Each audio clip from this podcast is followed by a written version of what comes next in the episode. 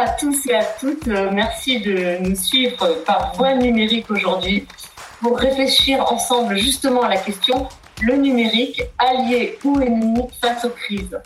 Alors, euh, pour répondre à cette question euh, fort vaste, on le disait à l'instant, nous sommes en compagnie de trois hommes. Je commence par vous présenter David Pucheux, maître de conférence en sciences de l'information et de la communication, David, vous êtes chercheur au laboratoire MICA, Médiation, Information, Communication et Art, Université Bordeaux-Montaigne. Au sein de ce laboratoire, vous faites partie d'une équipe qui se nomme E3D, études digitales, données, dispositifs. Merci d'avoir répondu euh, à notre invitation. Michel Guillou, euh, merci encore plus d'avoir répondu à notre invitation puisque vous remplacez au pied levé euh, Arnaud Lissajou qui devait être présent avec nous et qui s'excuse, qui a eu un empêchement de dernière minute. Euh, Michel, dans le, paysage numérique qu'on vous connaît, vous êtes souvent intervenu, que ce soit sur les réseaux sociaux ou dans les colloques, vous vous présentez comme un observateur du paysage numérique, naturaliste de formation vous préciserez un petit peu aussi euh, vos liens euh, avec euh, le municipalisme, puisque c'est une question qui vous a intéressé. Vous suivez Poitiers Collectif depuis le début. Enfin, Aloïs, bonjour à vous. Vous êtes membre de la liste Poitiers Collectif. Vous êtes cofondateur d'une start-up EdTech, Pixies, dont l'objectif est de rendre chaque jeune acteur de son orientation scolaire et professionnelle et vous avez tenu à mettre en avant les 17 objectifs de développement durable de l'ONU.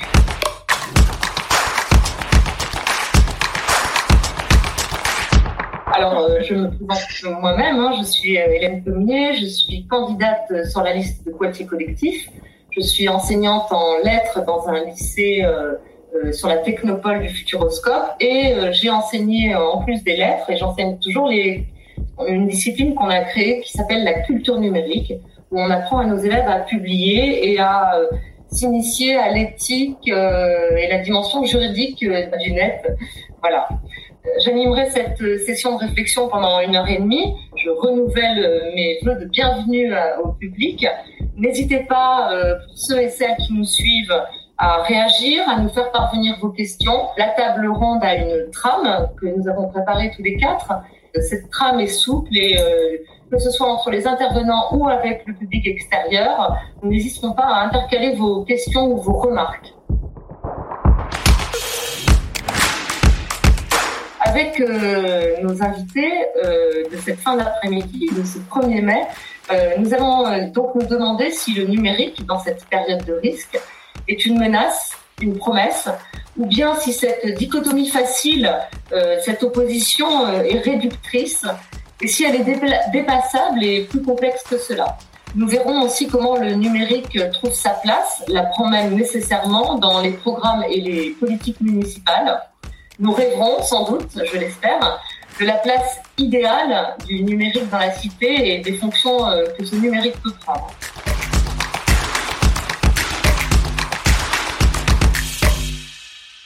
Alice Gabory, donc vous êtes euh, candidat euh, sur la liste de Poitiers Collectif, euh, je le rappelle. en relisant le, programme que vous trouverez sur le site de Poitiers Collectif, www.https Poitiers Collectif, bah, facile à trouver, on trouve des expressions comme inclusion numérique, on évoque la place du numérique dans l'éducation ou le numérique au service de l'éducation. On parle aussi de numérique responsable. Est-ce que vous pouvez nous éclairer, Aloïs, sur la manière dont est envisagée la place de cette culture numérique, de ce paysage numérique euh, Quelle est la place envisagée pour ces outils, ces usages dans le programme de Poitiers Collectif? Merci pour, euh, pour la question. Euh, je pense que le, préambule à, la réponse, c'est que on est, on n'a pas d'avis tranché sur le sur le numérique en, général. La, comme beaucoup de, points de, Poitiers collectif, du programme de Poitiers collectif, euh, la première condition, c'est de faire avec, avec les citoyens, avec les usagers, euh, avec, euh, avec ceux qui vont se servir, en l'occurrence, du numérique. Et, et donc, on ne peut pas dire le numérique éducatif, c'est bien, le numérique éducatif, c'est pas bien.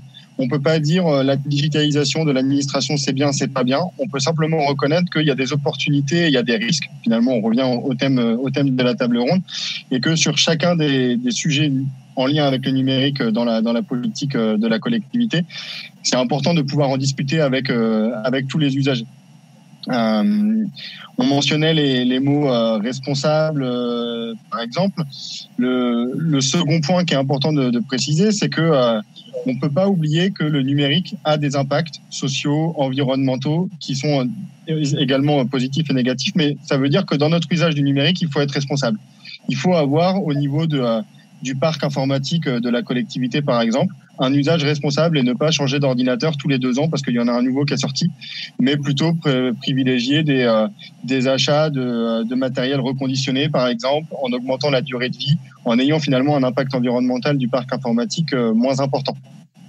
De la même manière, on ne peut pas euh, nier qu'une certaine digitalisation de certaines démarches administratives pourrait permettre de les simplifier. En revanche, il y a également des usagers, des administrés qui pourraient ne pas avoir accès à ces démarches entièrement digitalisées. Donc, ce qui est mentionné dans le programme de Poitiers collectif, c'est que avant chaque euh, digitalisation de démarches euh, administratives, il y ait un audit, il y une, euh, une étude d'impact qui soit faite pour comprendre qu'est-ce que la collectivité doit mettre en place pour pallier les potentiels risques de, cette digitalisation-là. Parce que voilà, il y a a plus de plus de 7 millions de personnes qui sont diagnostiquées comme illettrées en France. Et, euh, et Poitiers, euh, évidemment, on n'est pas épargné par, euh, par cette problématique-là. Et donc, c'est important de, important de la prendre en compte. Voilà. Après, il y a, y a effectivement d'autres sujets en termes, en termes d'open data, d'open data responsable, d'avoir une vraie politique communale, intercommunale d'open data. Tout tous les, les, sujets liés en, en, au numérique mais toujours en, en, associant les, les, usagers à ces démarches-là. Merci à Loïs. Michel Guillaume, je vous ai vu sourire au terme d'électronisme. C'est aussi aux naturalistes de formation que je vais poser la question. Euh, le numérique, c'est aussi une question euh, écologique. Est-ce que vous avez... Euh, alors, c'est deux questions différentes, hein, évidemment, mais est-ce que vous voulez vous emparer soit d'une de ces questions, soit, soit répondre aux deux? Je, peux répondre à celle-là, mais peut-être du coup rebondir sur ce qui vient d'être dit précédemment. Je, pour ma part, euh, j'ai aussi participé à une aventure euh, d'assemblée citoyenne de, de, de, citoyens à s'engager sur la, les précédentes municipales. j'ai quitté l'aventure en cours de route, pour tout vous dire, parce que euh, au contraire de, de, mon épouse qui est restée, mais moi j'ai quitté encore de route parce que pour des pour des problèmes, des dissensions euh, politiques, euh, faut être clair. Euh, mais en revanche, j'avais j'avais beaucoup travaillé avec euh, avec l'équipe qui est restée et notamment sur ces problèmes de, de numérique qui m'intéressent particulièrement. Et c'est effectivement sous l'angle peut-être quand on est on est engagé comme ça dans une action municipale, une action euh, qui concerne le, le local. C'est sous l'angle de la culturation, de la résolution des difficultés euh, à résoudre l'illettrisme numérique. Je préfère parler d'illettrisme numérique que d'électronisme, qui, me paraît être un barbarisme absolu.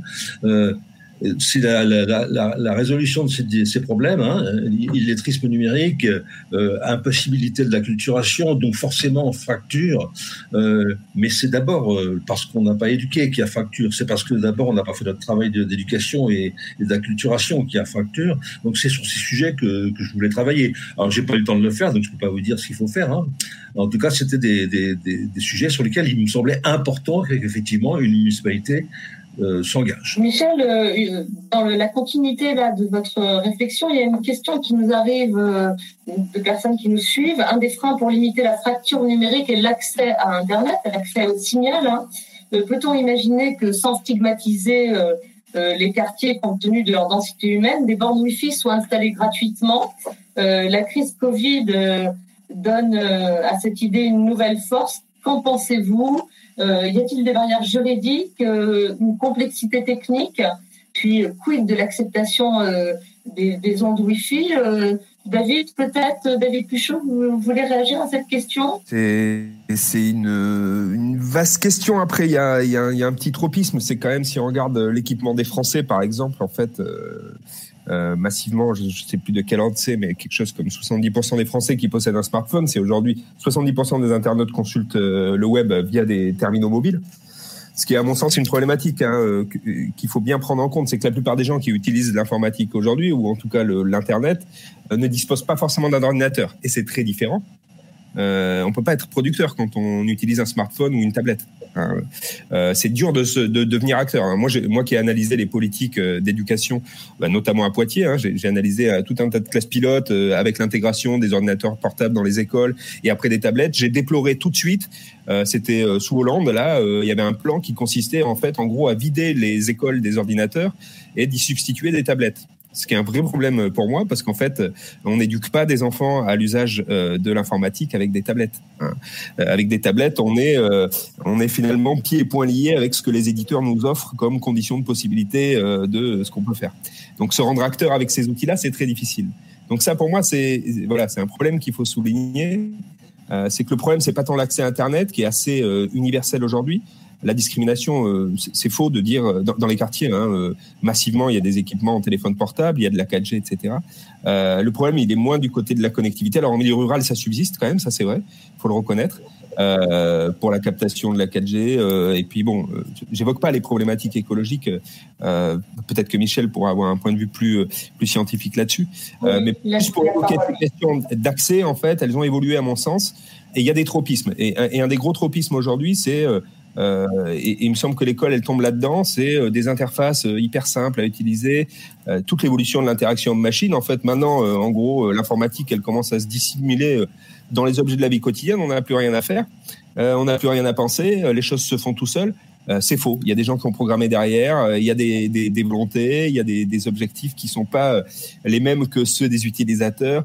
Euh, donc voilà. Et, et, ensuite, juste une, une, dernière réflexion, euh, indépendamment de cette question de l'accès, j'ai entendu revenir euh, de façon récurrente la, la, la question de la responsabilité. Euh, je, je, crois aussi qu'il faut voir euh, la, la, dissymétrie qui existe entre la vision nationale et la vision territoriale vis-à-vis -vis du numérique. Euh, parce que euh, forcément la vision nationale, elle est, elle est, très proche de celle des industriels. Euh, elle est très proche aussi d'un modèle de démocratie qu'on pourrait qualifier d'instruction publique, c'est-à-dire ben, de prendre des grandes décisions. Le, le, voilà, l'application Stop Covid, c'en est un exemple assez illustratif. et il me semble que justement, c'est du côté des territoires, du côté des municipalités, qu'on peut vraiment articuler le numérique avec les acteurs, avec les usagers. Donc, ce qui a été dit tout à l'heure par Awis aussi euh, sur la, la, la, la nécessaire euh, finalement euh, euh, le nécessaire investissement des usagers et des citoyens euh, dans le numérique, ça, ça peut difficilement se faire à une échelle nationale. En revanche, j'y crois beaucoup sur une échelle territoriale. Voilà, donc ça c'est juste une autre réflexion euh, parce qu'effectivement euh, cette, question, par exemple, qui a évoqué de la responsabilité, de dire qu'il bah, faut responsabiliser les usagers, euh, pour moi, c'est l'inverse euh, que fait, par exemple, la, politique nationale autour de, l'application Stop Covid-19. Là, c'est de l'instruction publique. On nous dit, voilà, on vous met ça, ça va automatiquement plus ou moins résoudre le problème. Ça tend à infantiliser les usagers. Moi, je suis plus partant euh, de, travailler avec les usagers en bonne intelligence et de leur demander de faire remonter des infos plutôt que d'aller leur imposer euh, du traçage numérique sur lequel je suis très sceptique, hein, très très sceptique au niveau euh, de l'efficacité. Hein. en revanche, je vois très bien la pente glissante vers laquelle ça nous amène. C'est exactement la même pente glissante qui a amené vous savez bien les histoires de de Edward Snowden finalement qui, qui a qui a constaté euh, ce qu'a donné naissance le programme antiterroriste américain. Euh, voilà, et, je reviens à ce que j'ai dit au début, le numérique, euh, c'est pas un objet, c'est un processus, et ce processus, en fonction des acteurs, il peut servir à quelque chose de complètement différent. Ce que je veux dire, c'est très bien pour la santé de faire ce stop Covid, mais qui va utiliser ces données, à quelle fin après c'est la vraie question qu'il faut se poser. Et là, euh, voilà, c'est là où moi je suis très euh, critique sur. Euh, faut pas aller vite en fait. Hein. Faut de la concertation précisément avec les usagers. Euh, il faut faire ça en bonne intelligence. Faut pas le faire sur le modèle de l'instruction publique. Euh. Michel, vous vouliez réagir? Oui, oui. Donc... Je crois que le terme d'instruction publique est dans votre dernier article même. Hein. Qu'est-ce que je dis? Pas bon Oui, sur, sur l'instruction, c'est ça? Oui. Ouais. Oui, j'ai lu le dernier interview par Stéphanie Devancé sur euh, les, la mise en œuvre par la télévision et la radio française euh, de la continuité pédagogique que vous assimiliez à l'instruction publique, justement. Donc, euh... Oui, c'était pas tout à fait ça, mais ce mot d'instruction, il me paraît tellement, tellement décalé, tellement en décalage avec la réalité de, de, l'éducation qui est qui performe complètement, qui traverse complètement nos cultures et, et qui, je pense, doit à un moment donné sortir de l'école. Moi, ça ne dérange pas que l'éducation sorte un peu de l'école et qu'elle soit un peu, plus informelle. D'ailleurs, de toute façon, c'est comme ça que les, les, élèves et les enfants et les adolescents la vivent. Hein. non, mais c'était pour dire mon accord complet avec ce qui vient d'être dit précédemment. Peut-être réagir aussi sur la question précédente de, de l'écologie et sur la vigilance permanente et, euh, je dirais, euh, raisonnée, ce mot de raison est extrêmement important dans l'affaire, hein. la vigilance permanente et raisonnée que nous devons avoir hein, par rapport au développement de, technologies, euh, les technologies qu'on veut, que les, industriels veulent nous imposer. Je pense au Wi-Fi, je pense à la 5G, qui sont au cœur de, débats scientifiques. mais ce qui, veut, ce, qui va nous, ce qui va nous sauver, c'est pas la réaction épidermique, c'est pas, c'est pas le rejet a priori, c'est effectivement notre capacité à raisonner à faire confiance aux scientifiques et aux chercheurs qui travaillent sur ces sujets pour nous alerter si euh, on dépasse les bornes. Euh, je crois qu'il faut être, euh, sérieux et, raisonnable en matière de numérique comme il faut l'être dans d'autres domaines, mais évidemment. Alors bon, on pourra, en parler, on pourra parler pour revenir sur l'instruction, on pourra en parler pendant longtemps. C'est pas très important, je pense, Hélène. C'est un autre débat, non, non, je vais réagir sur l'instruction publique. Il y a un commentaire de la personne qui a posé la question précédente, hein, celle que je viens de vous poser la 4G dans les quartiers, d'accord, mais pas le Wi-Fi. Il n'y a pas de Wi-Fi pour suivre les cours en distanciel. Et 30 euros par mois, c'est beaucoup. Donc, euh, cette personne souligne que nous montons aujourd'hui une logistique de dons d'ordinateurs portables et nous sommes confrontés à l'accès à Internet. Voilà, je fais part de, cette analyse. Un tout petit mot, Hélène, que j'ai oublié de pas de commenter, mais de, de, de, rebondir sur le propos de notre collègue bordelais. Euh, la question, par exemple, du, choix du terminal pour accéder à Internet et effectivement des, fonctionnalités, euh, des fonctionnalités qui permettent de, transformer notre posture par rapport à ça, euh, elle se pose pas dans beaucoup de pays. je pense à l'Afrique principalement, qui est très peu équipée en, téléphonie fixe ou quasiment pas en téléphonie fixe et qui est aussi très peu équipée en terminaux de, taille importante. Je pense aux ordinateurs. La question de l'éducation, par exemple, et du lien social au, Sénégal, qui est un pays que je connais bien, elle se elle se pose pas non plus, puisque les, les, les, Sénégalais, les jeunes Sénégalais ont tous, sont tous pourvus de, téléphones, et souvent de téléphones qui sont extrêmement performants, et euh, ils sont capables de se transformer eux aussi avec euh, d'acquérir des nouvelles, des nouvelles capacités, des nouvelles compétences qui leur permettent de collaborer et d'être extrêmement actifs sur ces petits terminaux que sont des, smartphones pour pouvoir écrire, pour pouvoir produire, pour pouvoir être des citoyens engagés dans leur, dans leur siècle et dans leur, et dans leur modernité. Euh, donc cette question, elle, n'est valable que pour nous qui avons été habitués à, d'autres terminaux, à d'autres euh, outils qui permettent d'agir. Pour beaucoup de pays, pour beaucoup de jeunes dans, au Sénégal, parce que je le connais bien, c'est pas la ne se pose pas comme ça. Euh, le taux d'équipement en, smartphone, par exemple, au Sénégal, est plus supérieur à celui de la France. Merci Michel pour cette intervention. Aloïs, euh, vous vouliez intervenir euh, Oui, tu as juste une, petite remarque par rapport au, Wi-Fi, au Wi-Fi à la 4G. selon moi, ça, pose une question encore, encore plus large et qui va peut-être même avant la question du, numérique, est-ce que c'est un, allié ou un, ou un ennemi face aux crises? C'est que euh, dans un contexte où, euh, comme on le disait tout à l'heure, on digitalise les démarches administratives, les accès aux droits euh, se passent de plus en plus via Internet, etc., se pose la question d'un potentiellement, et c'est même une question que je peux mettre au milieu de la table, d'un service public de, euh, l'accès de l'accès à Internet, puisque si demain Internet devient une, condition d'accès aux aides, comment on, s'adresse aux personnes qui justement ne peuvent pas avoir, ne peuvent pas se payer un abonnement à une box, n'ont pas forcément l'accès 4G, etc. Euh, si, si, la, si la numérisation des, démarches administratives s'accompagne d'une disparition des, des lieux physiques dans lesquels on pouvait aller jusqu'alors.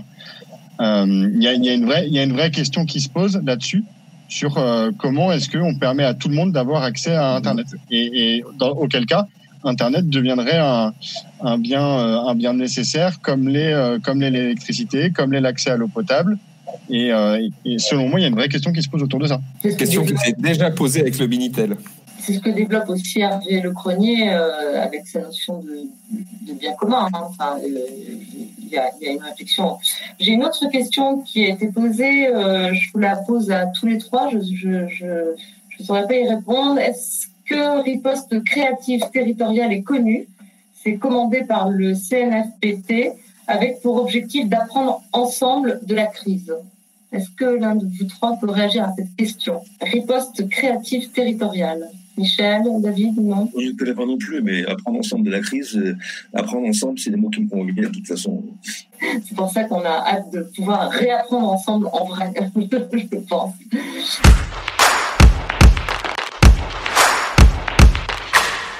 Alors, je vais vous poser une question. Euh, est-ce que vous pouvez citer un élément euh, positif ou négatif, anecdotique ou plus global, plus analytique, lié à la culture numérique et qui a retenu votre attention durant cette crise sanitaire oui, il y a, on, a déjà parlé des, initiatives citoyennes solidaires euh, qui, qui, avaient pu, euh, qui avaient pu émerger.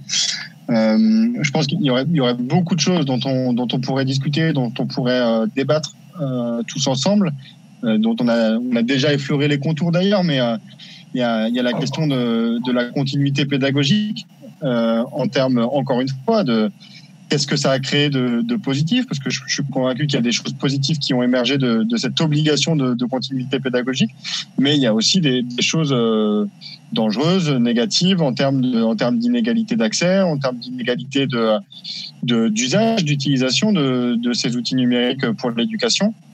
Euh, euh, il y a également euh, des, aspects en lien avec avec la culture et, le sport moi qui m'ont qui m'ont beaucoup interpellé dans le sens où en étant confiné je pense que beaucoup d'entre nous se sont entre guillemets réconfortés avec plus de consommation de, culture quelle qu'elle soit plus de consommation de sport que ce soit en, en rediffusion ou de ou de sport nouveau euh, il y a eu énormément de, euh, de tournois euh, de sport virtuels, de tennis, de, de courses automobiles virtuelles, de, de, choses comme ça qui, qui ont émergé. Et, euh, et ça, ça m'interpelle dans le sens où, dans un moment où on est confiné, où on vit une situation difficile, eh ben, peut-être que les premiers réflexes, c'est des, des activités qui sont pas forcément perçues comme les plus euh, valorisées, mais la culture, le sport, qui deviennent finalement des, des, des activités essentielles euh, alors peut-être pas essentiel à notre survie, mais essentiel à notre bien-être en période de confinement. il y a énormément de choses qui ont, qui ont émergé de la culture numérique, du, du sport numérique, et, et j'ai trouvé ça assez intéressant. Merci Aloïs. Euh, David Pucheux, euh, donc je rappelle que vous êtes maître de conférence euh, en sciences de l'information et de la communication. donc qu'est-ce que qu'est-ce que vous gardez là de, Quel élément prégnant là, de cette crise sanitaire ressort alors, euh, pas, pas qu'un seul. Je, je, je euh, c'est intéressant ce qu'a dit euh, Aloïs, effectivement, euh, tout à l'heure. Peut-être que les gens aussi, euh, alors ça déborde la question du numérique, ce que je vais dire là, mais euh, c'est le numérique qui le met en lumière, effectivement, c'est que ben, les gens, finalement, sont en train de vivre aussi ce que ce qu'on pourrait apparenter à de la décroissance. Hein, quand on voit la chute du PIB, c'est bien ce qu'on est en train de vivre. bon, décroissance forcée, soit. Mais je pense qu'il y a un paquet de gens qui se retrouvent aussi ben, en dehors du, euh, du cadre très normatif euh, de la vie quotidienne, du travail, etc. Et qui, euh, grâce au réseau, bah, voient qu'effectivement, il y a des choses importantes, indépendamment de aller, au travail le matin. il y a des choses, bah, je, pense aux vies de famille, etc. Alors, ça va dans les deux sens. Hein. Je pense qu'il y a des gens pour qui c'est très difficile. On n'est pas tous à la même enseigne dans le contexte du confinement, évidemment. Mais ça, c'est une piste intéressante. Moi, après, une réflexion globale que j'ai et, et qui conforte mes idées, c'est qu'en fait, euh, moi, pour avoir expérimenté aussi, par exemple, avec mes enfants, évidemment, euh, euh, l'école numérique, moi qui ai continué à donner mes cours via, donc moi aussi, je suis dans le service public, hein, je suis à l'université, donc j'ai continué à donner mes cours en visioconférence. Là où je suis quand même frappé, et ça confirme ce que je pense déjà, c'est l'hétérogénéité des outils qu'on nous met entre les mains.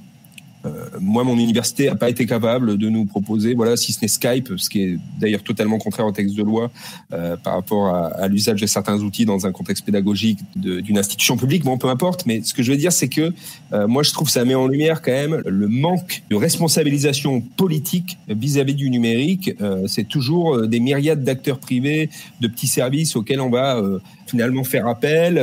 c'est un bordel son nom, j'ai envie de dire. Hein. Et à l'école, c'est pareil. Moi, je vois ce que l'hétérogénéité. J'ai trois enfants. Je vois les trois profs qui pas les mêmes plateformes, pas les mêmes outils, pas les mêmes ressources, qui sont dans le bricolage en fait, parce qu'on les a pas dotés finalement. Peut-être, alors il y en a qui sont plus ou moins dotés de compétences, mais aussi d'outils tout simplement. Moi, je déplore dans mon université d'avoir une direction des systèmes d'information qui nous qui nous offre, je sais pas, peut-être quelque chose comme 50 services qui sont qui sont sous-traités à des entreprises privées voilà, moi je crois qu'il y a un problème. C'est comme la ville intelligente qu'on fantasme depuis presque une dizaine d'années, les smart cities. Euh, c'est quoi la smart city Si vous prenez un peu de recul, c'est une accumulation de services privés un peu anarchiques. Euh, alors moi je suis à Bordeaux. Euh, maintenant il y a trois services de trottinette, cinq services de vélo, deux services. Bah, ça ressemble pas du tout à la ville intelligente hein, dont on nous a parlé il y a 20 ans. On est devant une sorte, c'est presque cyberpunk, hein, une sorte d'accumulation, un paysage saturé en technologie. Et pour moi, ça met en lumière quand même. Je regardais tout à l'heure, d'ailleurs, le, sur le site du ministère, euh, le ministère euh, qui proposait euh, aux Français de, vivre le confinement avec le numérique, et il ne proposait que des liens vers des applications et des services privés d'entreprises pour la plupart situées d'ailleurs en Californie. et voilà, tout ça pour moi, ça met en lumière aussi la nécessité qu'ont les pouvoirs publics de prendre à bras le corps cette question du numérique, de cesser de tout le temps sous-traiter qui quand on est là-dedans, c'est qu'on n'est pas dans des solutions pérennes. Je veux dire, je jette pas du tout la pierre aux entreprises privées qui gèrent ces services, mais elles ont des impératifs. Elles fonctionnent, elles fonctionnent pas. Elles sont rentables, elles sont pas rentables. Elles disparaissent un jour, on change encore le lendemain. Euh, voilà, je trouve qu'il y a. Euh, et là, encore une fois, je reviens à ce que je disais tout à l'heure. Je pense qu'à l'échelle nationale, c'est très difficile, mais à l'échelle locale, euh, on peut doter les, les citoyens d'outils un peu homogènes. on peut je sais pas, moi je vois la, région Nouvelle-Aquitaine, elle a mis par exemple une plateforme euh, un peu concurrente à Airbnb, par exemple, euh, pour les étudiants qui sont en galère de logement. Ben voilà, ça c'est des initiatives qui sont super, je trouve. Euh, et il faut aller dans ce sens. Et là, je, pense que cette crise met encore en lumière euh, finalement l'insuffisance encore euh, évidente euh, de, responsabilisation politique relative au, numérique. Le, numérique est fondamentalement régulé par le marché. Alors je vous dis pas que je veux nationaliser le numérique, etc. C'est pas ce que je dis. ce que je dis, c'est qu'il faut, il faut vraiment encore une fois, c'était la question du début. Est-ce que c'est un outil politique? Évidemment, évidemment. Euh, donc il faut le repolitiser, il faut lui mettre les valeurs qu'on a envie. Il ne faut pas euh, finalement se, se, laisser duper par euh, cette multitude de services qui sont basés souvent voilà, sur, des, objectifs qui ne sont pas ceux d'une collectivité territoriale, d'une nation, de citoyens, etc. Merci David Bucheux. Je vais donner la parole à Michel, mais avant, pour répondre à cette question, qu'est-ce qui, ressort là pour, vous, Michel Guillou, de de cette crise sanitaire. Mais Aloïs Gabory voulait euh, réagir avant. Aloïs Gabory, euh, candidat à Poitiers collectif, je le rappelle. En, en, écoutant, euh, en écoutant David, il y a eu une, une autre réflexion dans, dans les faits qui pouvaient émerger de, de cette crise-là en lien avec le numérique que que j'ai pas mentionné et, qui m'est revenu, c'est que cette crise montre aussi notre notre dépendance au numérique on est, on est absolument, il n'y a même plus de doute en fait, on est absolument dépendant du, numérique. Et ça nous, ça nous aide en termes de bien-être, mais ça nous permet aussi de faire des choses essentielles qu'on ne peut plus faire puisque confinés, puisque les services à l'arrêt, puisque les magasins fermés, etc., etc. Et donc, il y a peut-être une question à, à, se poser, et ça, et ça, c'est aussi en lien avec euh, avec ce que David vient de dire sur la, la réappropriation par euh, les services publics du, du numérique. C'est qu'est-ce qui se passe si demain il n'y a plus de numérique? Qu'est-ce qui se passe si demain, euh, parce que euh, parce que en lien avec les crises les crises pétrolières, les crises énergétiques, etc. Demain, il y a il y a plus de il y a plus il y a plus de numérique. Alors, je suis conscient que c'est une idée un peu un peu collapso, un peu catastrophiste, mais euh, ce matin on parlait de résilience alimentaire, on parle régulièrement d'autonomie énergétique, etc. Quid de notre résilience euh, numérique, digitale? Comment est-ce qu'on serait capable de, euh, de, pallier euh, Là, on est face à une crise sanitaire, mais demain, s'il y a une crise euh, numérique, qu'est-ce qui se passe? Comment, euh, quels, quels amortisseurs on est capable de mettre en œuvre? Il y a quand même une, une vraie question qui, qui, se pose, qui se pose par rapport à ça. Et, euh, et je suis pas sûr que la crise actuelle nous permette d'y répondre, bien au contraire. Et, euh, et, autant dans ma première prise de parole, j'étais assez positif. Là, il y y a un vrai sujet pour moi de d'inquiétude, de vigilance et, euh, et d'impensé peut-être qui, euh, qui me semblait pertinent de, de remettre euh, au, milieu de, des, des, conversations. Et puis le, deuxiième élément, c'est euh, par rapport à, ce que disait David de cette idée de, par exemple, enfin cet exemple de la région Nouvelle-Aquitaine qui est une sorte de BNB pour les étudiants en, en, difficulté qui ont du mal à se loger, etc. Je trouve que sur le papier, l'idée est louable et peut-être que là, je reprends, je reprends ma casquette, ma casquette startup, mais moi, ce qui m'embête là-dedans, c'est que souvent les, souvent, on a, vu des projets émerger de, la part de collectivités qui voulaient mettre en place des, plateformes pour, euh, avec 3000 guillemets, concurrencer des, services privés ou en tout cas proposer une, alternative à ces services privés, sans pour autant adopter euh, les pratiques du numérique. Et on se retrouve avec euh, des moyens, des moyens publics dépensés pour des services qui, in fine, ne seront pas forcément utilisés ou pas forcément utilisés à leur juste valeur. Et ça me paraît important, cette prise de conscience-là, je suis complètement d'accord, mais il faut qu'il y ait une prise de conscience aussi en termes de compétences.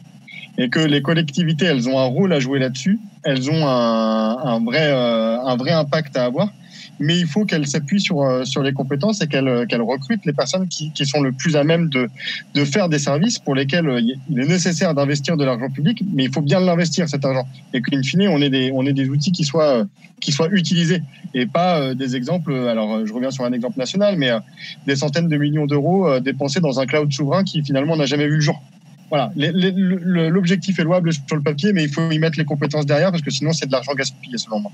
Merci Alice parce que c'était une question euh, posée par euh, un des internautes qui nous suit. Euh, Michel euh, Guillou, donc observateur acerbe les freins du numérique. la question que je posais aux deux autres intervenants, c'est quel, quel élément positif, négatif, anecdotique ou plus global lié à la culture numérique vous, vous retenez là durant cette crise sanitaire? Oui, je vais, du coup, euh, je vais, je vais répondre, bien sûr, mais je vais réagir aussi à, à vos propos, euh, messieurs. Euh, David, tu évoquais, vous évoquiez, pardon, la question du bordel ambiant, c'est pas vraiment nouveau. Hein. Ça fait quand même, ça fait à peu près 30 ans que moi j'ai vécu les progressions, les progressions de, de l'informatique et, et, du numérique dans la société, et ça fait 30 ans qu'on est dans le même bordel. ce, Roland Moreno trouvait que c'était pas forcément une mauvaise idée qu'il y ait du bordel ambiant, et il, a, il en tirait des, conséquences heureuses pour, pour bien d'autres choses.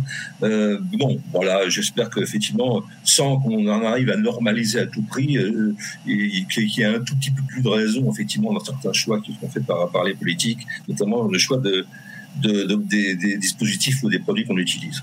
Euh, je me faisais aussi la, la, la, la réflexion que euh, c'est peut-être lié à votre, à votre place particulière de chercheur et de votre domaine de, recherche et de, de compétences, c'est que vous avez tendance toujours à revenir au numérique technologique, au numérique euh, des, des données, au numérique euh, de, qui de l'informatique d'une certaine manière. Et moi, je voulais, euh, et du coup, ça, va me permettre de répondre à la question de, à des questions d'Hélène. Je voulais revenir à, à, à son imprégnation sociale.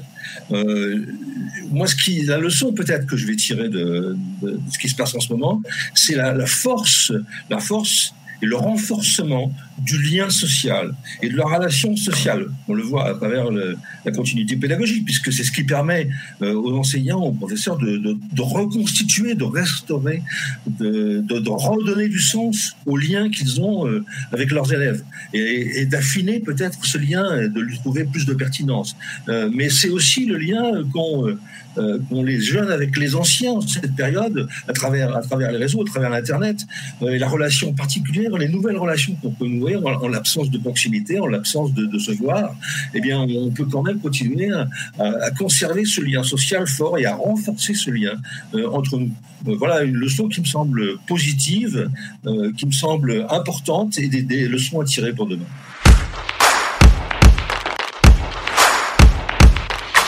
Vous rappelle que vous retrouverez sur le site de Poitiers Collectif, je rappelle l'adresse, donc c'est https poitierscollectif tout attaché.fr slash. Vous retrouverez donc les noms de nos invités, les références. Merci à vous, chers invités, c'était un plaisir. Merci particulièrement à Michel Guillou qui a appris un quart d'heure avant euh, la table ronde qu'il allait y participer et euh, qui nous a euh, très gentiment rejoint après s'être recoiffé. Je sais que vous plaît. Merci beaucoup, beaucoup à vous. C'était vraiment intéressant de mon point de vue.